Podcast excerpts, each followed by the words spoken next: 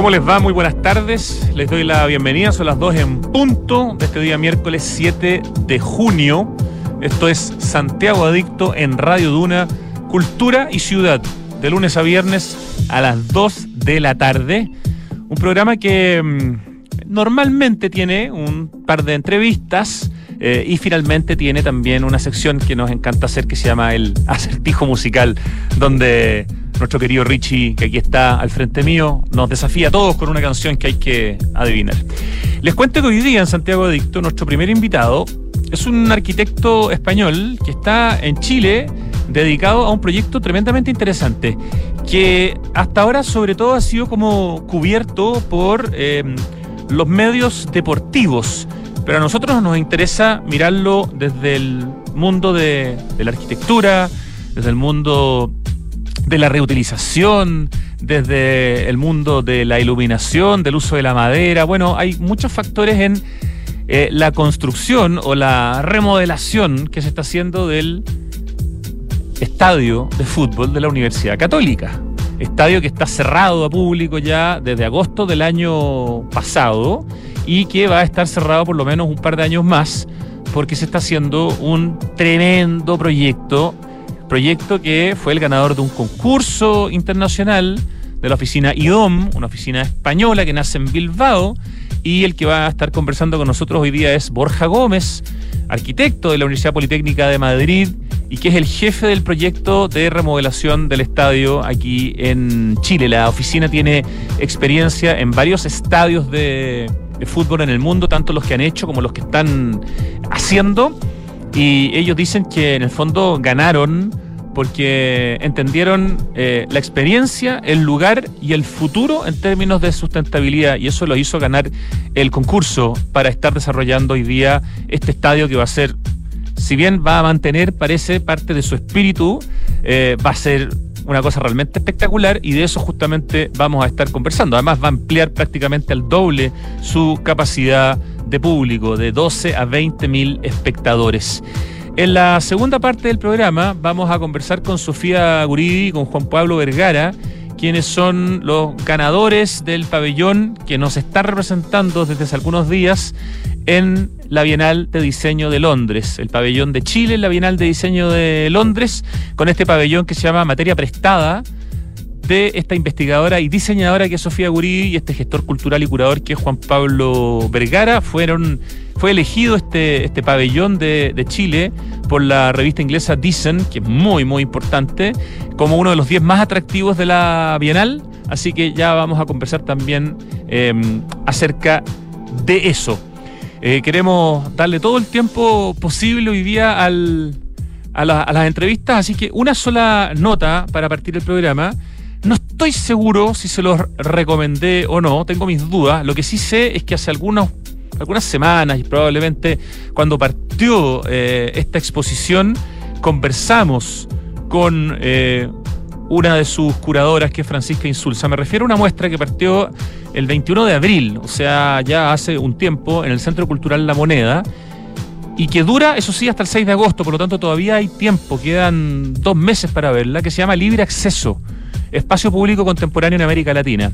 Si bien hicimos esa entrevista en Santiago Adicto, yo no había ido, fui recién hace un par de semanas a ver la, muestra y me parece que es absolutamente relevante, interesante, entretenida eh, y que es una obligación para la gente a la que le gusta el tema de la ciudad, a la gente que le gustan los espacios públicos eh, y por supuesto la, la, arquitectura. La cantidad de proyectos de espacio público de calidad en América Latina que se muestran en libre acceso. Esta exposición en el Centro Cultural La Moneda es fantástica. Eh, hay trabajos en video, hay mucho trabajo en fotografía, hay muy buena información respecto a estos proyectos y está curada por FIG Projects, que es el proyecto que conforman Fabricio Galanti y Francisca Insulza. Como les digo, Francisca fue nuestra invitada hace, eh, hace varias semanas. Y esta exposición Dice el texto, me interesa recalcarlo, desmiente la imagen a veces simplista de América Latina como un territorio amplio de baja ocupación donde la selva, la pampa, el altiplano y el desierto parecieran ser los elementos más llamativos, que es un poco la imagen en el mundo de América Latina. Al contrario, América Latina resulta ser el área más urbanizada del planeta, con 80% de sus habitantes concentrados en ciudades. Y en el caso de Chile, estamos hablando de un aproximadamente 89-90% de del país eh, urbanizado. A lo largo de su historia, las ciudades latinoamericanas han sido marcadas por procesos de transformación ocurridos de manera casi simultánea, desde la matriz colonial española y portuguesa, impuestas sobre ciudades precolombinas, a través de las migraciones internas desde el campo, los intentos de modernización e industrialización, el aumento continuo de la informalidad y la inequidad también eh, debida a los procesos neoliberales, como dice el texto curatorial, existen patrones similares a lo largo de toda la región. Por eso es súper interesante ir a ver eh, cómo esta exposición pretende hacer visibles las similitudes y las diferencias en las estrategias con las cuales la arquitectura responde al deseo de los ciudadanos para apoderarse de su espacio. Vayan a ver esta fantástica muestra, como les digo, el Centro Cultural La Moneda, y además es un lugar donde uno se siente orgulloso de ser santiaguino, debajo de la moneda, un espacio maravilloso desarrollado por el arquitecto Cristiano Undurraga, un espacio cívico eh, y que tiene solamente dos salas que son las que se pagan, todo lo demás es gratis. Esta es una de ellas, una de las salas, de las salas grandes, la sala Pacífico en el nivel menos 3. En la otra no sé si ya empezó eh, lo que se estaba montando cuando estuve hace dos semanas, vamos a ponernos al día, pero esto está desde el 21 de abril y dura hasta el 6 de agosto, no se la pierdan, una muy buena exposición, insisto, para quienes se interesan en la arquitectura, en los espacios públicos y mm, en América Latina, eh, en particular en esta muestra. ¿Ok? Libre acceso, espacio público contemporáneo en América Latina en el Centro Cultural La Moneda. Y en la música tenemos una canción que nos va a hacer retroceder exactamente 40 años, cuando un gigante de la música estadounidense, uno de los más grandes, que es Billy Joel, lanza en septiembre del 83 la canción Uptown Girl de su disco An Innocent Man.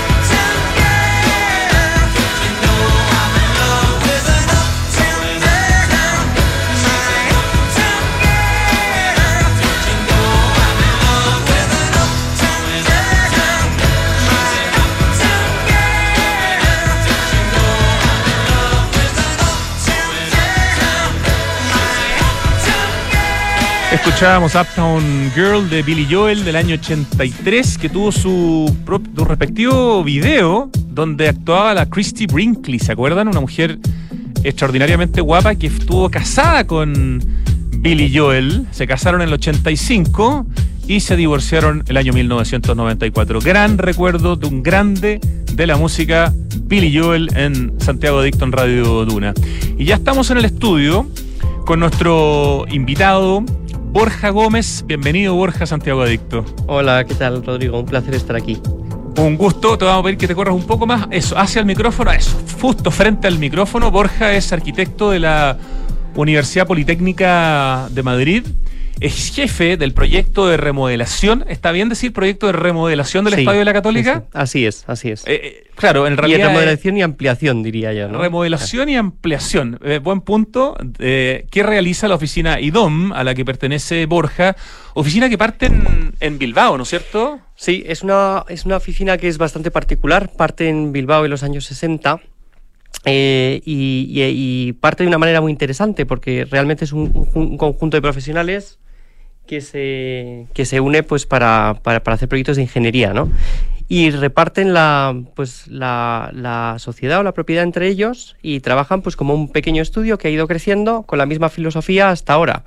Así que somos ahora un grupo de profesionales que nos asociamos más grande, ya somos 5.000 en todo el mundo, pero, pero realmente la empresa es nuestra, somos el 25% somos socios. 5.000 profesionales tiene IDOM en el, en el mundo, de los cuales, ¿cuántos son arquitectos?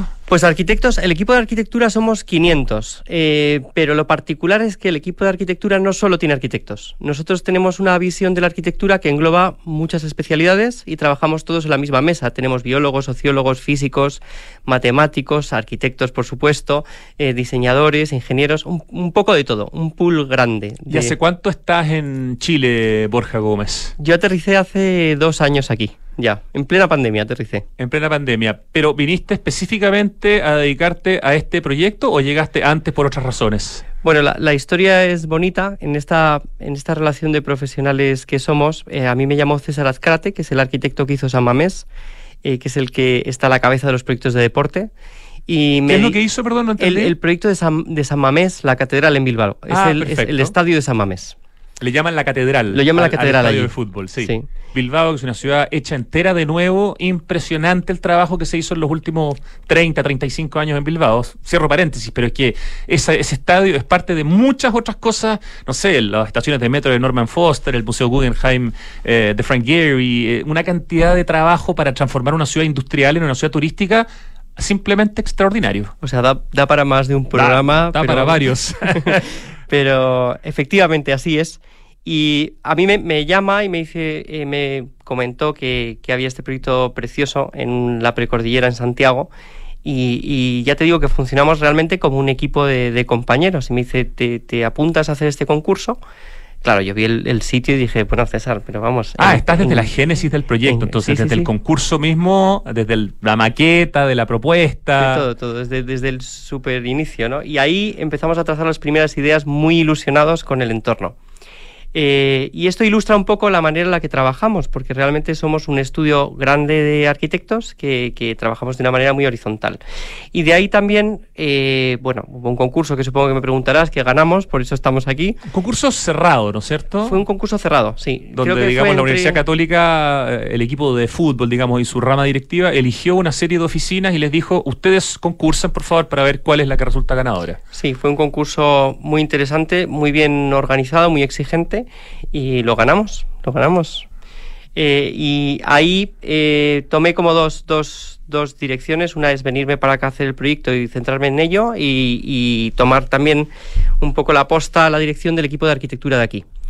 Eh, la realidad es que me he centrado en el estadio todo el tiempo y, bueno, la otra la tengo un poco más mm, parada, pero en, pero en eso estamos. ¿Cuándo empezó el trabajo ya de demolición y de, digamos, de obra directamente del estadio de la Católica? Porque entiendo que está cerrado desde agosto del año pasado, ¿no es cierto? Sí, el, proyecto, todos los proyectos tienen una parte de inicio que es la como la, preparación de las faenas y todos esos temas que empezarían en agosto, pero la obra en sí empezó más para, para noviembre, yo creo que te diría, cuando empezó a verse lo que es la demolición, ¿no? O sea, van recién seis, siete meses de, trabajo ya visual, físico. Eh, y ustedes dicen, nosotros hicimos un traje a la medida. Eh, entendimos la experiencia, el lugar y el futuro en términos de sustentabilidad y eso no, nos llevó a, ganar. Explícanos un poquito esa visión de hacer este traje a la medida de un proyecto que conserva, eh, y por eso el tema de la reutilización, que, me parece súper interesante, está presente, pero así como se conservan algunas cosas, evidentemente eh, se agregan otras para transformar este estadio en un estadio que tiene prácticamente el doble de capacidad de público. Sí, así es. Pues eh, hilando un poco con la historia, fue una apuesta efectivamente arriesgada. Y cuando decíamos que hacemos un traje a la medida, el lugar para nosotros fue eh, no solo impresionante, sino que fue un punto de partida. En la precordillera de Santiago. Claro, nosotros no queríamos hacer un proyecto que fuera a traer una tipología de estadio como un ovni que aterrizara en ese sitio. Es que no, lo puedes hacer. ¿no? Eh, entonces, la, primera lectura que, hicimos del lugar tiene que ver con esa caída de la precordillera y el estadio que existía, que es casi como, como un teatro griego con el fondo de la montaña que, hace que rebote el sonido y que genera esa, situación tan espectacular. Y el graderío bajo que existe ahora mismo, el, original, es un graderío muy bueno porque tú estás muy echado encima del campo, ves muy bien. De hecho, la selección ha estado siempre muy contenta de, de jugar ahí porque es que está todo el público siente la presencia del hincha, siente como el clamor ahí, la, vibración de la gente. Ok, y eso... Eso fue uno de los puntos de partida. Aprovechar lo que teníamos, mantenerlo, y en términos de sostenibilidad sería reutilizar lo que hay. Es un estadio de hormigón del año 88 que no queríamos alterar y tirar. Saquemos todo el partido que tenemos que es bueno retiremos lo que sobra, hemos quitado eh, pues, pues eh, las butacas, hemos quitado la tabiquería, hemos quitado la cubierta aquella de acero que quedaba, la mayor parte de ello se va a reciclar, que sería el segundo de los puntos de sostenibilidad potente, y de ahí vamos a crecer con un edificio que sea muy respetuoso para el entorno, muy respetuoso con la naturaleza, y que lo que no sea ni reutilizar ni reciclar, que sea nuevo, sea muy sostenible.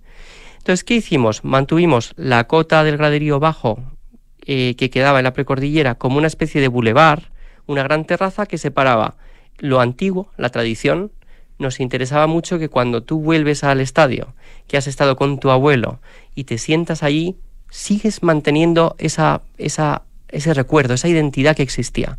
Queríamos mantener eso y elevar sobre ello el, futuro, ¿no? el segundo graderío, y luego ya cubrirlo y generar pues, un ambiente de espectáculo impresionante. Pero la tradición y la identidad la queríamos mantener. Queríamos también que el edificio tuviera una escala que fuera muy respetuoso con el entorno, con las viviendas, con la parte de al lado y usamos un truco arquitectónico que es eh, pues muy habitual, ¿no? Hacer un basamento, partirlo y hacer una pieza superior de coronación que sea muy cálida. Y ahí eh, pues utilizamos los materiales que había en Chile, utilizamos la madera para generar ese segundo graderío. De tal manera que tu escala perceptiva del edificio es mucho más sutil, más pequeña, que si hubiéramos puesto pues una, una gran pieza que debajo arriba está cubierta por una fachada, ¿no? Y, yo diría que, un punto que fue también, que tiene que ver con ese traje a medida, que parte de usar lo que hay y de añadir lo que es necesario estrictamente, eh, tiene que ver con la propia forma del estadio, que es generar estadio donde es necesario. Y de ahí parte un estadio que es más bien cuadrangular y que tiene unos codos, unas posiciones en los codos, que son sitios que habitualmente no se ve muy bien y que hemos diseñado para que sean también unos espacios distintos de lo habitual y espectaculares. Y esa apuesta es una apuesta potente, porque si tú ves cualquier estadio del mundo, tiene una forma así como baladita y es muy grandote. Y nosotros hicimos una pieza que tiene más que ver por el día con un edificio de la ciudad, de la cultura, como muy natural, más sencillo, y por la noche cuando se enciende genera ese espectáculo que, es el que el hincha va a disfrutar. Interesante. Estamos conversando con Borja Gómez, quien es el arquitecto que está liderando el proyecto de remodelación y de ampliación del estadio de la Universidad Católica, que está cerrado desde agosto del año pasado, que debiera estar entregado cuándo. El segundo, semestre, el segundo semestre de 2024. Segundo, de 2024. Sí, ya, ya, sí, ya estamos. En un año más. En un año más. un año, año, año y medio, digamos. o sea, podría ser en diciembre, pero, pero el segundo semestre. Sí, sí. Ah, qué pronto. Mira, es un proyecto relativamente rápido dentro de los proyectos de arquitectura. Sí, así es. Hay mucha parte que se fabrica en taller. También hay que pensar lo, lo importante que es parar un, estadio. La plantilla tiene que salir a jugar fuera. Sí, claro. Entonces todo se piensa de una, eh, con, con mucha eficacia en el sistema constructivo. Ya, y una parte importante es eh, la segunda gradería que va a permitir aumentar la capacidad de espectadores y va a buscar conseguir una atmósfera en el fondo que les interesa muchísimo de, fútbol. Más presión leo aquí sobre el terreno de juego, que es algo eh, fundamental. Cuéntanos un poco de, eso, cómo, cómo, cómo se busca a través de esta gradería, además de aumentar la cantidad de espectadores, entiendo, de 12 a 20 mil, ¿no es cierto? Así es. Eh, hacer que eh, el jugador o la, gente que está en la cancha sienta que el estadio está más encima, ¿no? Más cerca. Claro, es, es un efecto eh, que lo consigues, bueno, como por continuar como hilando, ¿no? La pregunta que me has hecho al principio y la junto con esta. Habíamos llegado a ese basamento, que es lo que teníamos anterior, y vamos a hacer ese segundo graderío. Pero además lo vamos a cubrir. Cuando tú cubres un sitio en el que hay un, sonido potente, está todo el mundo pues animando a, su equipo y lo cubres como tú piensas que te pusieras como las manos al lado de la boca, así, ¿no? Claro. Generas una experiencia sonora mucho más fuerte, porque el ruido que podría salir volando hacia el aire va a rebotar en esa cubierta y va a volver al terreno de juego. Eso hace que el equipo local pues tenga toda la, atmósfera de, los gritos de su afición, que en el fondo está presionando al equipo contrario. ¿no?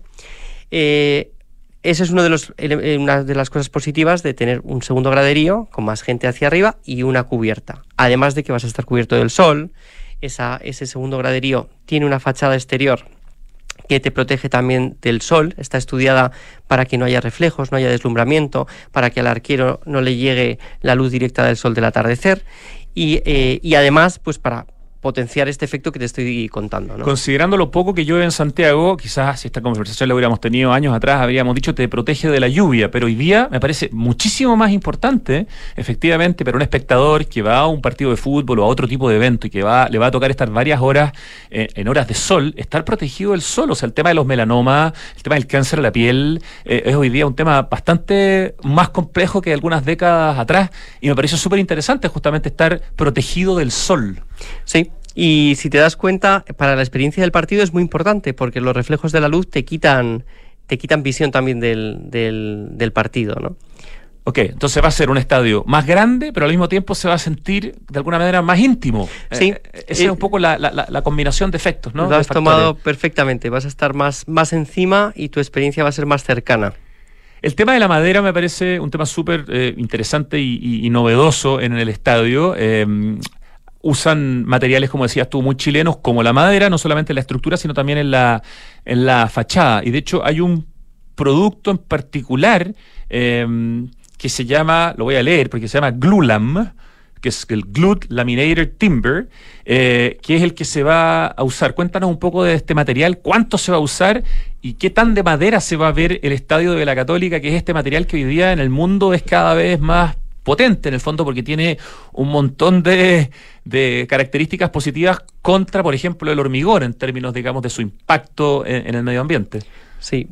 Eh, parte de la apuesta potente también eh, pasaba por, por elegir lo que es lógico en Chile. O sea, nosotros planteamos un proyecto que es esencialmente sostenible. No sostenible porque tú le pongas cachivaches encima, que siempre está bien, siempre tener, de hecho tenemos paneles solares o tenemos una serie de plugins que te ayudan, pero eh, queríamos hacer algo que fuera esencialmente sostenible. Y eso pasa por elegir qué es lo que tienes más cerca. Y en Chile, uno de los materiales que está disponible, maravilloso, es la madera, si lo tenemos eh, aquí al lado. Cuando uno habla de madera, pues a lo mejor la gente piensa que es la madera cerrada del árbol, ¿no? Tomo un pino, lo, lo corto y lo pongo ahí. No, es un material mucho más desarrollado y mucho, tecnológicamente mucho más desarrollado. Básicamente la madera laminada, que es a lo que te estás refiriendo con el glulam, son capas de madera que se van uniendo unas a otras eh, mediante una serie de adhesivos y conforman un material que es más resistente y un poquito más homogéneo que la madera aserrada normal, además de que está más controlada pues ya de manera eh, mecánica y científica, ¿no? Diríamos, ¿no? La madera es un material buenísimo. Si tú lo piensas, es un material, un material que en su naturaleza ya nace resistiendo unas alturas en un, en un árbol, ¿no? Un árbol tiene 20 metros, resiste una flexión por el viento que es espectacular. El acero no nace en la naturaleza y el hormigón tampoco. Si tú ves la resistencia, sin ser yo experto, ¿eh? siendo arquitecto, pero tú ves la resistencia de la madera, la resistencia de la madera a compresión, una madera eh, GL24, una madera laminada, es de 24 newton milímetro cuadrado. El hormigón a compresión tiene la misma resistencia y pesa, pues si uno pesa 380 kilos el metro cúbico, el otro pesa 2 toneladas y, media el metro cúbico. O sea, tienes un, material que es buenísimo y lo tienes al lado. Entonces, éramos conscientes y nosotros queríamos utilizar los materiales que había, teníamos a mano la madera y hemos diseñado con ello una estructura muy interesante. Son, la, cubierta son vigas casi de 27-30 metros que combinan madera y acero. Tú vas a ver la madera de toda la estructura de los cordones inferiores de esta estructura, que es la que soporta un voladizo de, 30 metros. ¿Qué más tiene la madera que es maravilloso? ¿Qué más? Que es flexible y es ligero. Para los sismos, subir peso en altura, cuanto más ligero sea, pues menos se mueve. Cualquiera se puede imaginar eso, ¿no? Entonces, cuanto más ligera era la cubierta, más sencillo, efectivo, económico y, y, lógico es el sistema constructivo. Y además estamos hablando de un producto que emite, no sé, muchas veces menos CO2, por lo que estamos conversando, que una construcción equivalente en, hormigón. ¿Qué cantidad de metros cúbicos de este material aproximadamente se van a, usar para que entendamos, digamos, la importancia que va a tener la madera dentro de eh, la remodelación y ampliación del estadio de la Universidad Católica, eh, tema por el cual estamos conversando con su arquitecto en jefe de proyecto, que es Borja Gómez, que ha venido desde Bilbao no sé si estabas viviendo en Bilbao. No, ah. yo estaba en Madrid, pero bueno. Ah, bueno, ok. Pero, pero pasé por ahí. Pasé por ahí. desde España a, Chile a hacerse cargo de este proyecto. Desde, como nos contaba, que desde el concurso, digamos, de arquitectura, que finalmente ganan la empresa IDOM, eh, y ahora estamos hablando de algunos de los detalles de este estadio que va a ser entregado el segundo semestre del próximo año. ¿De qué cantidad de material de, pues esta madera? En madera eh, hay como, en torno a unos 1.600 metros cúbicos de madera. Eh, que supone no emitir o supone, digamos, sí, no emitir unas 1.500 toneladas de CO2. Un metro cúbico es más o menos equivalente a una tonelada de CO2 que no emites la fachada, el look en el fondo del, edificio, entonces del, estadio, va a ser una fachada con presencia importante entonces de madera. O sea, va a cambiar bastante a lo que era el aspecto exterior que tenía el estadio de la Universidad Católica cuando lo veamos terminado y listo eh, el próximo año. Sí, a, la vez pues la fachada eh, participa también de esta protección o de este efecto como acústico que estamos hablando y lo hacemos con madera, que es un material que funciona fenomenal también. Y tiene es, es una fachada que, que, es muy sencilla en su ejecución es, eh, y en su diseño, pero es bastante compleja en su concepción. Es una fachada paramétrica que en función de la posición y del, del, alzado, digamos, de la fachada, tiene unas propiedades distintas de lo que queremos construir. A poniente, pues protege del sol, en determinadas posiciones es acústica y en otras deja pasar el viento y el aire que refresca el interior del estadio. Veo que es tan relevante el tema que hicieron incluso un acuerdo para usar, digamos, un producto específico de una empresa chilena para poder desarrollar este, este proyecto. O sea, el tema de la madera aquí es predominante. Sí, efectivamente. Ahí ha, participado CMPC, que ha hecho un, nos, nos ha, vamos, ha participado profundamente y es auspiciador del proyecto y ha participado con nosotros porque aquí, lógicamente, la industria es muy importante incorporarla en un proyecto de esta escala. Los tiempos, los plazos y la fabricación es fundamental. Pero no solo eso, también la concepción. También han participado la industria del acero. En la parte de acero, que lógicamente no puedes hacer con madera, es una combinación de ambas o que es más inteligente hacer con acero, te diría yo, es acero que en muchas medidas es reciclado y es acero verde. También ahí eh, tenemos un, ahorro considerable en, energía usando acero reciclado. Acero verde, una palabra que se integra a nuestro léxico aquí en Santiago Adicto. Otra cosa que me llamó mucho la atención, eh, Borja Gómez, es el tema de la iluminación que va a tener este estadio de la Católica 2.0, este estadio cuando ya esté ampliado y remodelado. Cuéntanos de la luz porque es bien distinto a, lo que había hasta ahora.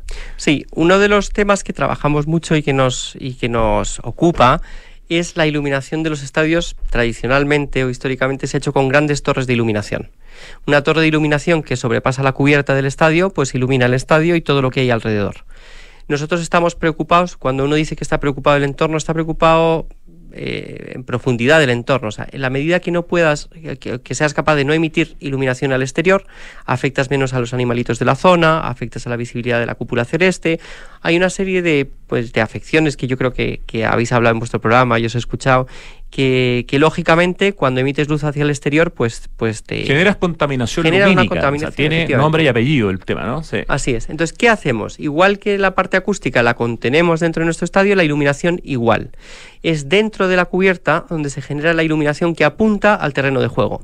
De tal manera que los rebotes de luz queden contenidos en esta especie como de, bowl enorme, ¿no? De, esta olla a presión que hemos dicho algunas veces, que es en la que se produce el fenómeno del el, partido, la experiencia del partido. O sea, esas torres que se ven desde muy lejos en Santiago, en San Carlos de Apoquindo, desaparecieron ya. ya. desaparecieron? Ya están en la, eh, ya están reciclándose para convertirse en este acero que vamos a reutilizar. Mira qué interesante, las torres que son un clásico cuando uno mira la precordillera de, iluminación del Estadio San Carlos de Apoquindo, no van más, la iluminación ahora va por dentro. Así es. Y por lo tanto se concentra, genera menos contaminación lumínica, afecta menos a los vecinos también, ¿no? Porque una noche de partido de fútbol, la gente que vive en San Carlos de Apoquindo debe tener que necesitar un blackout doble para que no le entre la luz de si quiere dormir, no sé.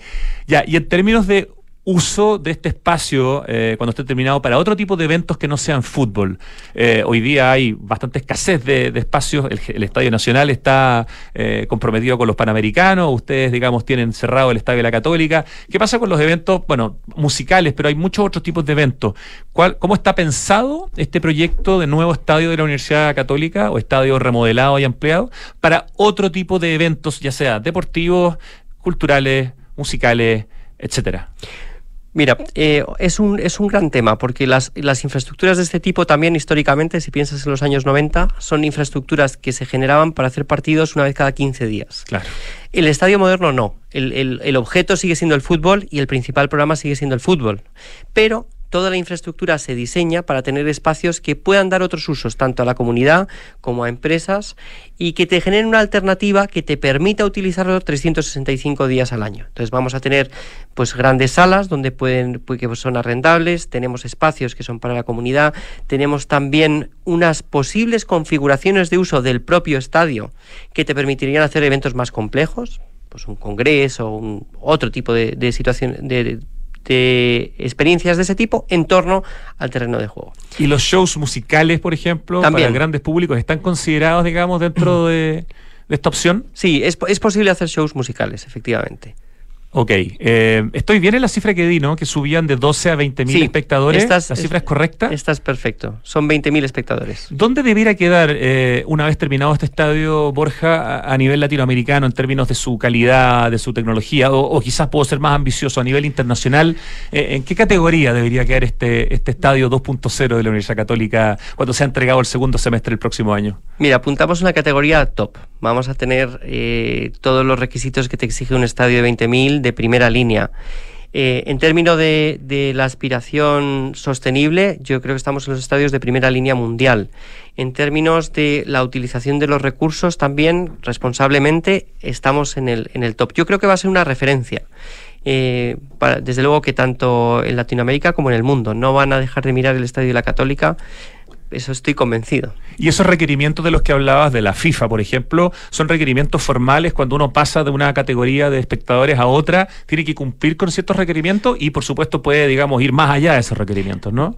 Eh, no, son, no son obligatorios, son siempre recomendaciones y nosotros estamos estableciendo unos estándares que van mucho más allá de lo que podría ser exigible un estadio en Chile ahora mismo. Eso en términos, no sé, de camarines, de zonas de doping, de zonas de prensa, o sea... Zonas para los árbitros, eh, pues eh, servicios para los propios jugadores, en términos de servicios para, para los propios hinchas que van a estar allí, eh, tiene que ver con, pues, con la iluminación, con la megafonía. Todos los estándares que estamos utilizando son bastante más altos que los que podían ser exigibles de base, ¿no? Ya, y ustedes como oficina IDOM, oficina española, con 5.000 profesionales, de los cuales el 10% son... 25% eh, somos propietarios. Eh, no, y iba a decir 10% son arquitectos. Ah, sí, bueno, también, ahí está. Ahí las...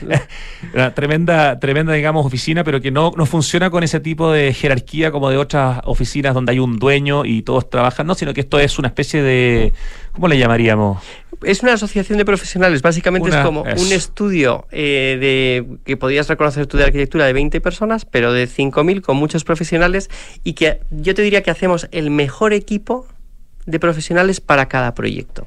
Ya, y en términos de proyectos de estadios, ustedes han desarrollado estadios y están desarrollando estadios. Cuéntanos un poquito de esa experiencia y de lo que están haciendo actualmente, además de lo que están haciendo en Santiago. Sí, pues eh, hemos desarrollado bastante en el término de estadios. Hicimos a Mamés, hemos estado trabajando en el Barça. Eh, yo te diría que ahora estamos en Levante, el Villarreal. Acabamos de ganar algo para el Zaragoza, en España también.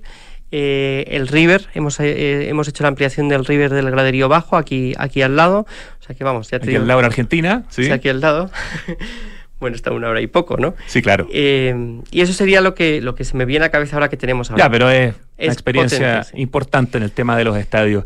el, tema del agua, no sé si es un tema que está definido, no sé si lo definen ustedes en su proyecto, pero el tema del pasto, el tipo de pasto, el uso del agua, el uso de, no sé, de algún tipo de agua reutilizada, ¿cómo, se ve ese tema dentro de lo que es la, la, propuesta de sostenibilidad que tiene este nuevo estadio de la Católica? Sí, más allá de lo que te decía, que esencialmente para que un proyecto sea sostenible lo tienes que concebir desde el origen, luego hay una serie de elementos que te ayudan. El reciclado del agua es uno de ellos que, que vamos a incorporar. El pasto es un, es un, es un temazo es un temazo y en todos los estadios que estamos se, cuestiona, se trabaja y se habla. Ahora, ahora mismo la universidad está analizando el tipo de pasto y qué solución va a tomar y lo que sí que puedo decir es que el lineamiento que está tomando el directorio es el mismo que ha tomado en el estudio. Siempre va a poner la sostenibilidad como uno de los, de los factores primordiales. La decisión no está tomada, están trabajando en ellos.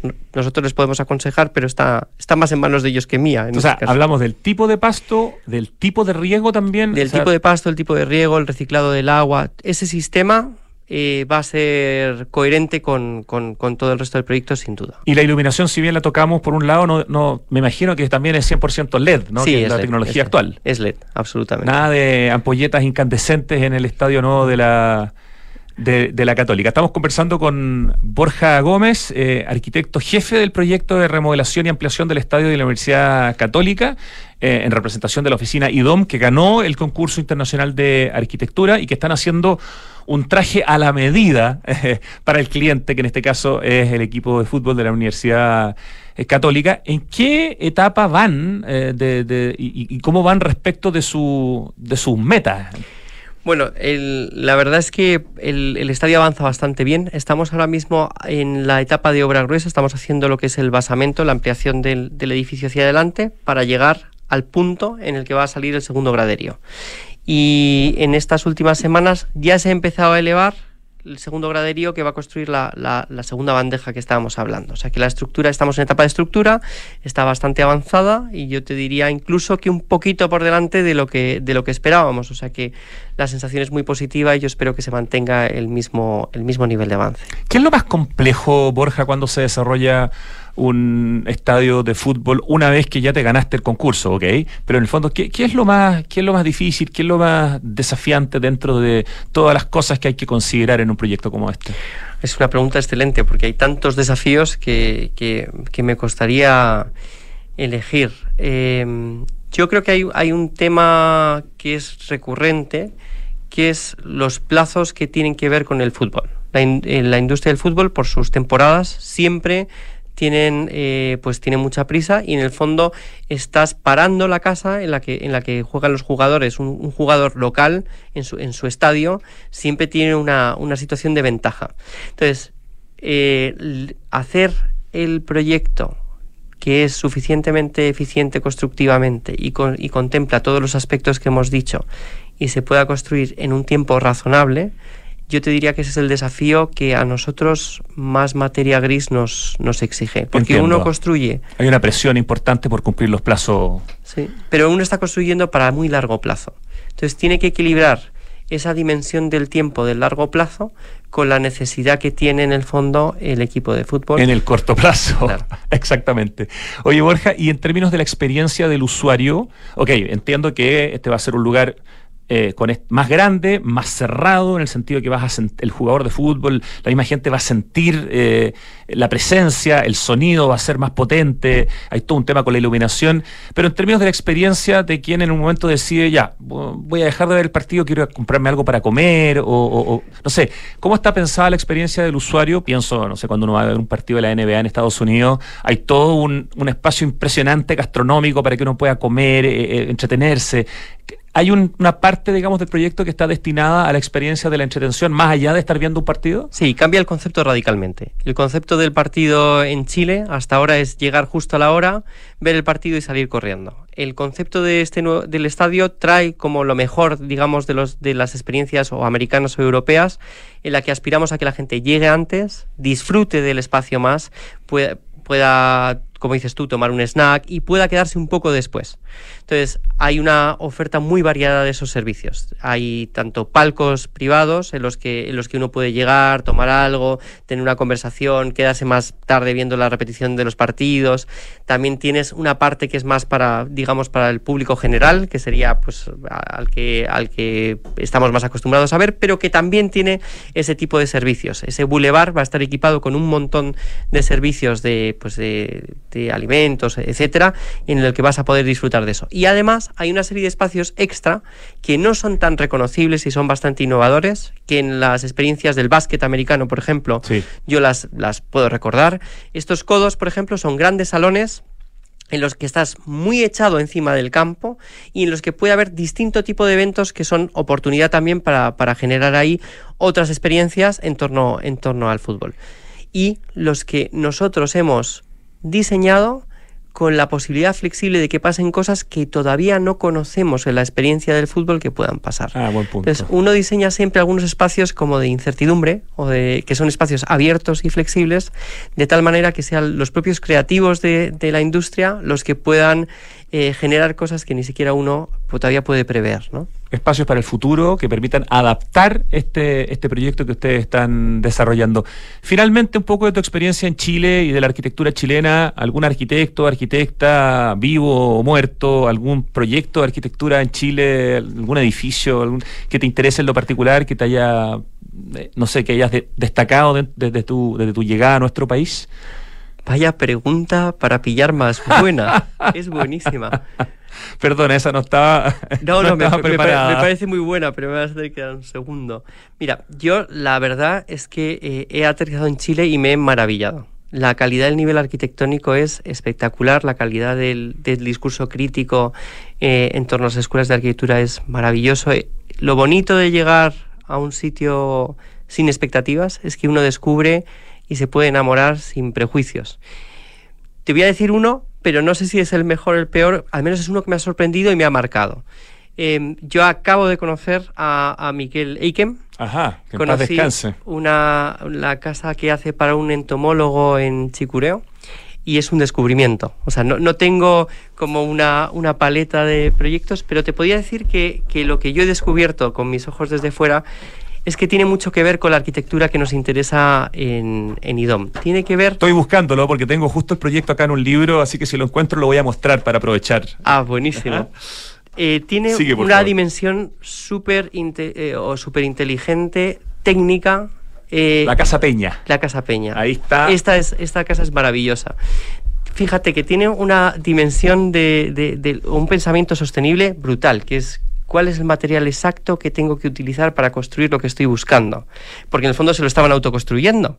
Entonces, los esfuerzos tenían que estar limitados y la estructura es una expresión de eso precisamente. Una estructura que ha resistido los sismos y sigue ahí y me parece que eran piezas como de 5 o 10 centímetros. Que además tiene una lectura del entorno y del medio ambiente muy inteligente respecto de los vientos, la refrigeración.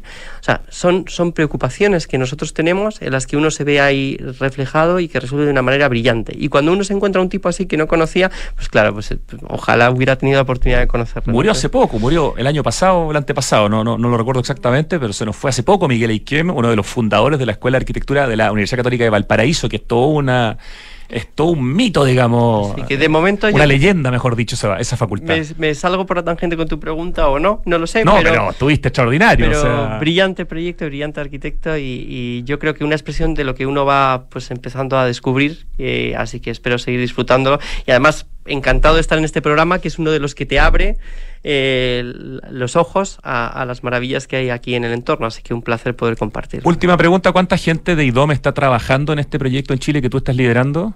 Pues ahora que estamos en una fase de obra, menos, pero en, una, en la parte más intensiva, que es la ingeniería de detalle, podría haber 30 personas trabajando de IDOM en un proyecto de este calado de todos los aspectos, desde físicos para hacer el análisis de esta fachada de madera, eh, hemos tenido biólogos, mm, eh, ingenieros industriales, arquitectos, arquitectos interiores, de todo, de todo vamos en ese equipo, sí. Fantástico. Felicitaciones, Borja. Súper el desafío que están realizando. Felicitaciones por haber ganado el concurso, además, y por estar desarrollando esta ampliación eh, y remodelación del estadio de la Universidad Católica en San Carlos de Apoquindo. Muchas gracias por hablar hoy día justamente de la, de la mirada desde el lado de la arquitectura, del uso de los materiales, del tema de la luz, del tema del agua.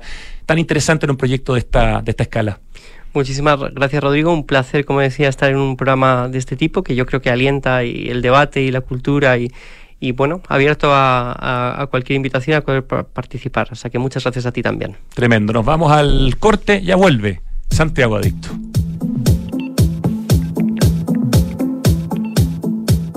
¿Cómo simplificas y disfrutas la vida? Comprando por internet y retirando en un click and collect a la pasada de la pega. Que la mejor carne para asado me llegue a la casa mientras preparo el aperitivo. Reencantándome con los espacios a través de pequeños cambios. Una planta nueva nunca está de más. Pagando con descuento en restaurantes desde mi celular. Además, punto punto.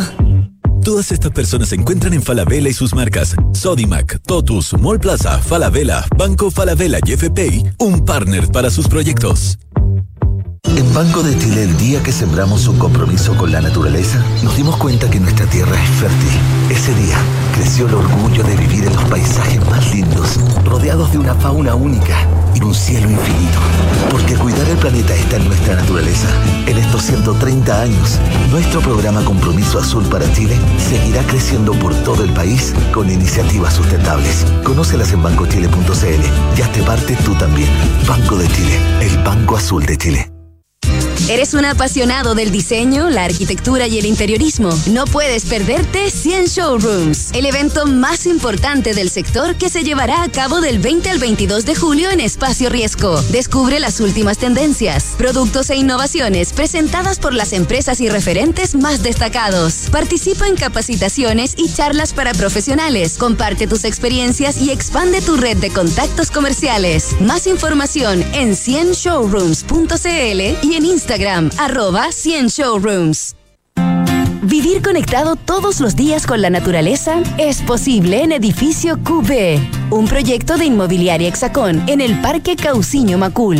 Edificio QB es toda una experiencia, con una propuesta estética moderna, enfocada en la vida social y familiar, con departamentos de 2, 3 y 4 dormitorios. Conoce más en www.exacon.cl. Este invierno conectados y con energía. Con Enel ten la tranquilidad que tú y tu familia necesitan, porque contamos con un protocolo especial para pacientes electrodependientes, que al estar registrados acceden a una atención telefónica preferencial. Si tienes algún familiar que sea paciente electrodependiente, puedes inscribirlo en nuestro sitio web o en tu oficina comercial más cercana. Elige un mañana mejor. Conoce más en enel.cl. ¿Qué es innovar para ti? En Anglo American creemos que innovar en minería es cambiar para mejorar, es desafiar los límites para desarrollar nuevas soluciones que mejoren la vida de todos. Y lo hacemos desde la minería, siendo pioneros en el desarrollo del hidrógeno verde, utilizando electricidad 100% renovable en todas nuestras operaciones, fomentando la diversidad al interior de nuestros equipos o adquiriendo agua desalinizada para compartirla con las comunidades vecinas. Anglo American, desde la innovación, lo cambiamos todo. Conoce más en chile.com www.angloamerican.com 6036 6037 6038 Nuevos árboles plantados Nuestro compromiso sigue creciendo. Por cada híbrido Toyota que recorra las calles, plantaremos un árbol nativo, que junto a más de 6.000 árboles ya plantados, darán vida al gran bosque Toyota en el sur de Chile. Iniciativa que ayudará a cuidar del medio ambiente y reducir la huella de carbono. Conoce más en bosque.toyota.cl.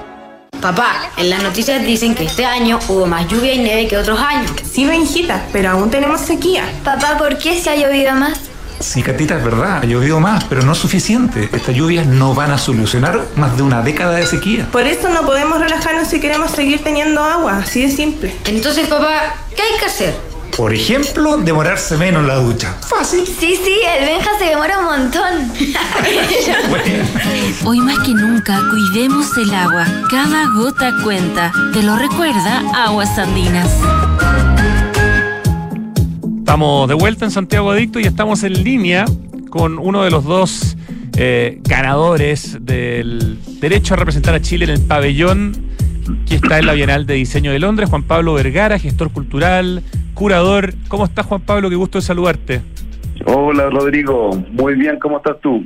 Muy bien, debemos, decir además que eh, Juan Pablo es eh, el director de Fundación Ruta, de la revista Materia, de Gallery Week en Santiago. Hemos conversado eh, distintas veces por distintas de tus distintos proyectos, pero esta vez nos toca conversar con el Juan Pablo Vergara, que es el que está representando junto a Sofía Guridi a Chile en la Bienal de Diseño de, de Londres. Sofía, aprovecho de, contar de ella, no, no pudimos hablar también al mismo tiempo porque como ella estaba en Finlandia, era complicado hablar con alguien en Chile y en Finlandia al mismo tiempo, así que optamos por hablar con Juan Pablo, pero Sofía es diseñadora especializada en textiles inteligentes e investigadora en el Centro de Bioinnovación de la Aalto University en Finlandia. Juan Pablo, cuéntanos por favor de qué se trata el, el proyecto que ustedes presentaron, con el que ganaron el fondo el derecho a representarnos desde el 1 de junio en Londres.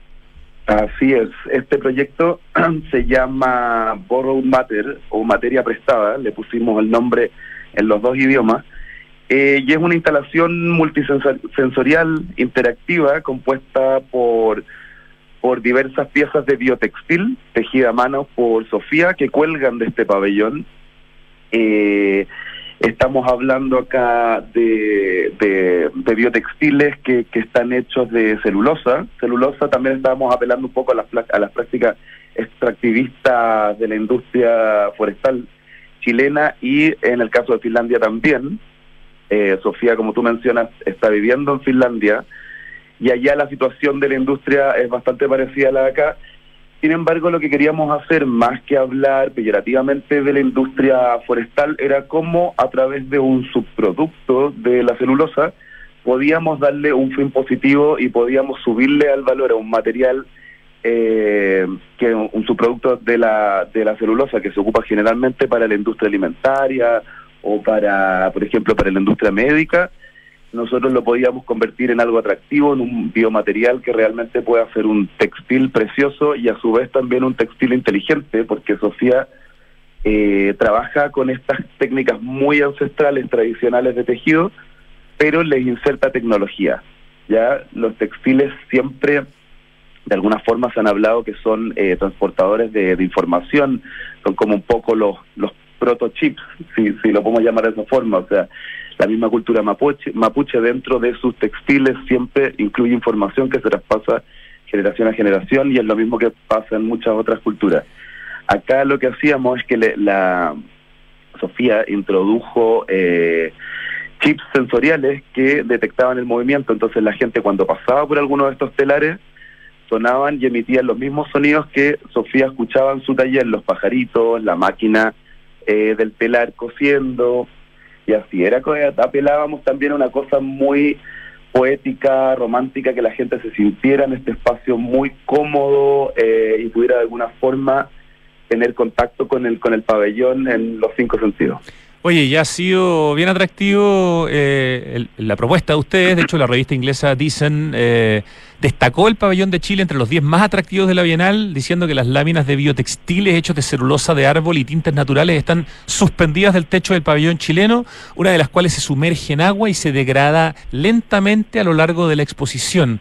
Otros actúan como sensores táctiles táctiles entretejidos con hilo de metal conductor y conectados a parlantes que emiten diferentes sonidos, lo que tú nos estabas contando. Así que felicitaciones por esa mención. Una duda semántica, ¿por qué hablas de, de, mm, de, de la industria forestal como extractivista en el sentido de que cuando un árbol en la industria forestal se eh, corta, se planta otro eh, en forma inmediata, por lo tanto, en el fondo lo que se extrae es reemplazado. Entonces, mi pregunta es, incluso semánticas en términos de vocabulario, ¿por qué se habla de extractivista en este tipo de industria en particular?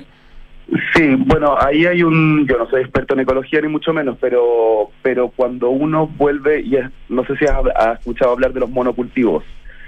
Cuando claro. tú en el suelo vuelves, por ejemplo, a poner un eucaliptus o un pino y lo sigues plantando, plantando esa tierra, tota- esa tierra pierde biodiversidad, se degrada el suelo completamente, eh, entonces básicamente sirve solamente para que esta industria siga plantando, plantando y sacando desde la tierra, eh, en este caso madera, pero toda la biodiversidad que existe alrededor de esos bosques se pierde. Se van los animales, se van las otras plantas, y eso es lo que significa el monocultivo. Ya, eh, bueno, es una discusión que no vamos a poder tener ahora porque no tenemos el No, tiempo, pero, pero en el fondo muchas veces eh, un porcentaje importante de la, de la industria se parte plantando en lugares donde antes no había nada y, y- y se genera de alguna manera vida, pero, pero evidentemente visiones pueden haber muchas eh, y aquí el tema principal es que se le está dando como un nuevo uso o una nueva mirada al tema de la celulosa, según dicen ustedes, como relevando revelando, perdón, mensajes ocultos a los visitantes a medida que pasan los días y vayan y se vaya biodegradando. Que- que- que La es como- hay como un juego acá en el términos de ver lo que, lo que va pasando. y la intención de nosotros, la Bienal es mucho más cortita que otras bienales, dura 25 días, y nuestra intención es que la gente, a diferencia de cualquier otro museo donde uno no puede tocar nada, era invitar a la gente a que tocara todo. Entonces eso también significaba que los mismos visitantes pasan a ser parte de la degradación de este pabellón. Degradación porque, como tú mencionabas, hay un gran textil central que al estar inserto en el agua, eh, se va se va biodegradando y van apareciendo textos ocultos atrás un poema que creó Sofía y también al, al tener contacto con los visitantes y al, y al recibir la luz, porque este pabellón tiene mucha luz un gran ventanal, que es muy lindo también porque va pasando a través de los biomateriales, todo se va degradando, entonces el pabellón probablemente después de 25 días va a ser otra cosa nada que ver. Y esa era la, la, la intención también de este, de este juego. Perfecto. Y esta es una bienal relativamente joven, relativamente nueva, Juan Pablo Vergara. Sí, es una bienal que va en su cuarta edición. Chile ha participado de todas las ediciones, lo que nos ha puesto en un súper buen nivel. Encuentro que, que es una jugada muy inteligente desde las instituciones. Acá está participando ProChile, está participando el Ministerio de las Culturas y DIRAC, que es la oficina eh, de cultura del Ministerio de Relaciones Exteriores, y han decidido que este sea un poco su caballo de batalla para, el- para la internacionalización del diseño y esto conllevó a que la edición pasada ganara también el proyecto chileno como el como medalla de oro del pabellón. Imagínate. ¿Y, y- y y qué tal la bienal como experiencia para ti en términos de los otros pabellones, de poder ver lo que se está haciendo, ver lo que se está mostrando, qué tan atractivo es y en qué parte se está haciendo esto? Sí, esto se hace en el Somerset House de Londres, que es un edificio histórico, así, pero en, en el centro podemos decir que el, que el emblema eh, de la ciudad de Londres, lo cual es súper importante porque llega un montón de gente, no pasa desapercibido. Eh, y la importancia de esto, bueno, es que realmente uno logra, por una parte, se hacen contactos con gente de todo el mundo, eso es lo importante de las ferias o las bienales, y eso creo que, que por lo mismo nunca van a morir, porque por mucho internet, por muchos referentes que tengamos de todos lados, revistas, es diferente estar con la misma gente ahí mismo, compartir ideas, saber que de repente gente de un país tan lejano como Japón está trabajando de la misma forma que alguien en Chile, pero a través de procesos llegaron a la misma al mismo resultado. Es, es muy interesante, es muy entretenido, se crea una, una muy buena onda también, hay muchas ganas de, de saber lo que está haciendo el otro, hay muchas instancias también para conocerse. Eh, y nos vamos con un sabor súper bueno porque porque nos hemos dado cuenta que a nivel de investigación y a nivel de, de proyectos de diseño en Chile estamos a súper buen nivel. Eh, nos impresionó mucho, nosotros pensamos que muchos proyectos iban a tocar temáticas ecológicas. La verdad es que éramos uno de los, de los únicos tocando ese- esas temáticas que creo que desde el diseño el diseño, a diferencia de las, de las artes visuales, por ejemplo, que son mucho más conceptuales, el diseño siempre quiere llegar a, de alguna forma, soluciones prácticas para que nuestra vida sea mejor. Eh, ya sea a nivel social, a nivel político, a nivel doméstico. Entonces eso es lo entretenido, porque de alguna forma esta Bienal presentaba proyectos más conceptuales, más poéticos, pero todos presentaban de alguna u otra forma soluciones prácticas para una vida más sustentable, una vida mejor para, para los humanos. Hasta el 25 de junio se puede ver la Bienal de Diseño de Londres. Hay 40 expositores que están ubicados, como decías tú, en el edificio del Somerset House. Así que si alguien tiene la suerte de ir a Londres de aquí al 25 de junio, dése una vuelta por la Bienal, vaya a ver el pabellón de Chile, perdón, de Juan Pablo Vergara y de Sofía Guridi que han ganado, ¿cierto?, para este año, para este 2023 y nos están representando en el pabellón de Chile. Felicitaciones, Juan Pablo, una vez más por, tus distintas iniciativas. Gracias, gracias a ti nuevamente por tenernos en tu programa y por ser una plataforma de difusión de la cultura chilena. Un honor, un abrazo Juan Pablo y por favor mándale los cariños a, a Sofía y las felicitaciones. En tu nombre, gracias a todos. Gracias. Vamos a la última parte de este programa que empieza con el acertijo musical, con esta canción. Qué gran canción. Hoy día, hoy día puesto un poco más por mí. hoy, día hoy día está un poco más fácil para mí. Por lo menos ya sé quién canta. Mejor dicho, qué banda canta. Por más que él también haya tenido una destacada carrera solista. Ah. ¿Qué es innovar para ti? Para Anglo American, innovar en minería es cambiar para mejorar es desafiar los límites para desarrollar nuevas soluciones que mejoren la vida de todos. Anglo American, desde la innovación, lo están cambiando todo. ¿Cuántas veces bailamos este lento, Richie? No tú y yo juntos, sino que con alguien más. Temazo. Este invierno, conectados y con energía. Con Enel, ten la tranquilidad que tú y tu familia necesitan porque en Enel cuentan con un protocolo especial para pacientes registrados como electrodependientes. Elige un mañana mejor. Regístralo en enel.cl. Qué buena canción. Este 2023, el mundo del diseño y la arquitectura se vuelven a reunir en 100 showrooms. Del 20 al 22 de julio nos esperan en Espacio Riesgo para que conozcamos las nuevas tendencias e innovaciones que van a exhibir las más importantes marcas del sector. Infórmate desde ya en 100showrooms.cl y sigue el Instagram, arroba 100showrooms, 100 showrooms. Hay un compromiso con nuestra naturaleza que recorre todo el país. Este es el compromiso azul de Banco de Chile, un programa de acciones sustentables. Conoce más en bancochile.cl. Y el cambio climático es una urgencia de todos y por eso en Falabella anunciaron la descarbonización de su operación con metas claras y cuantificables para hacer cero emisiones netas de carbono el 2035 en sus emisiones directas. Oye, si tuvimos un poquito de lluvia y nieve en Santiago el año pasado, la verdad es que eso nos solucionó los 14 años de sequía extrema que llevamos.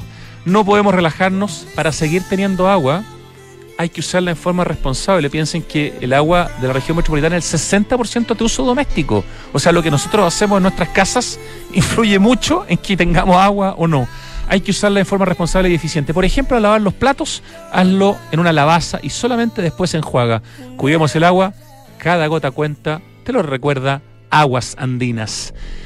Y te cuento que Santiago Open Gourmet está con todo 2 por 1 en la carta de tragos desde las 6 de la tarde. 40% de descuento los jueves en los restaurantes La Piazza y El Bodegón. Y además estacionamiento liberado por compras sobre 20 mil pesos. Y todos los viernes y sábados, pagando con tarjetas del Banco Falabella, débito o crédito, tienes un 40% de descuento en el consumo final en los restaurantes del interior de SOC desde las 7 de la tarde. Santiago Open Gourmet, perdón, Santiago Open Gourmet SOC está en Open Kennedy.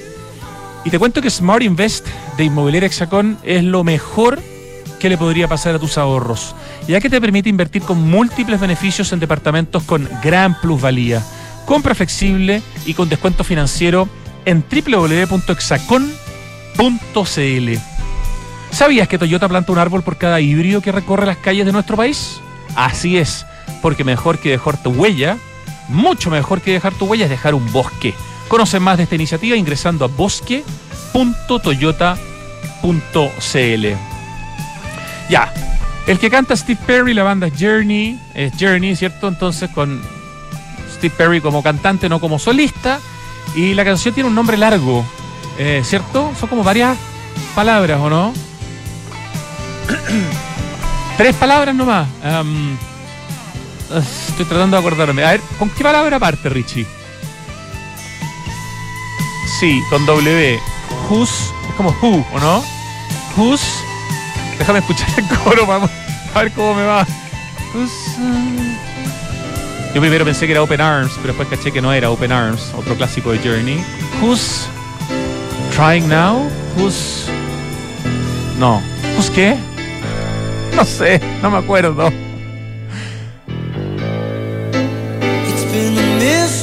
¿Vamos a esperar el coro? Vamos por ese coro. Yo no puedo escuchar mientras hablo, entonces tengo ese. ese tema en contra. Ay, sí, me la sé. Vamos, Steve, apúrate.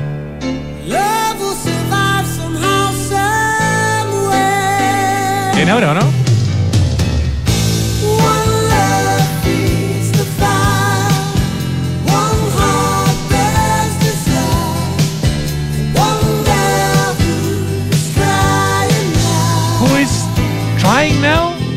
¿Ese es el verbo?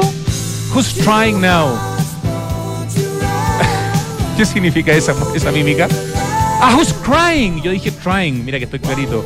Ya, who's crying now? No who's trying now. ¿Quién está llorando ahora con C, crying? La nota, Richie. 4-5. No, esto debería ser un 7, qué vergüenza. Who's crying now? ¿Quién está llorando ahora? Yo estoy llorando porque me fue pésimo. Nos vamos. Gracias, Ricardo querido, y a todo el equipo que hace posible este programa.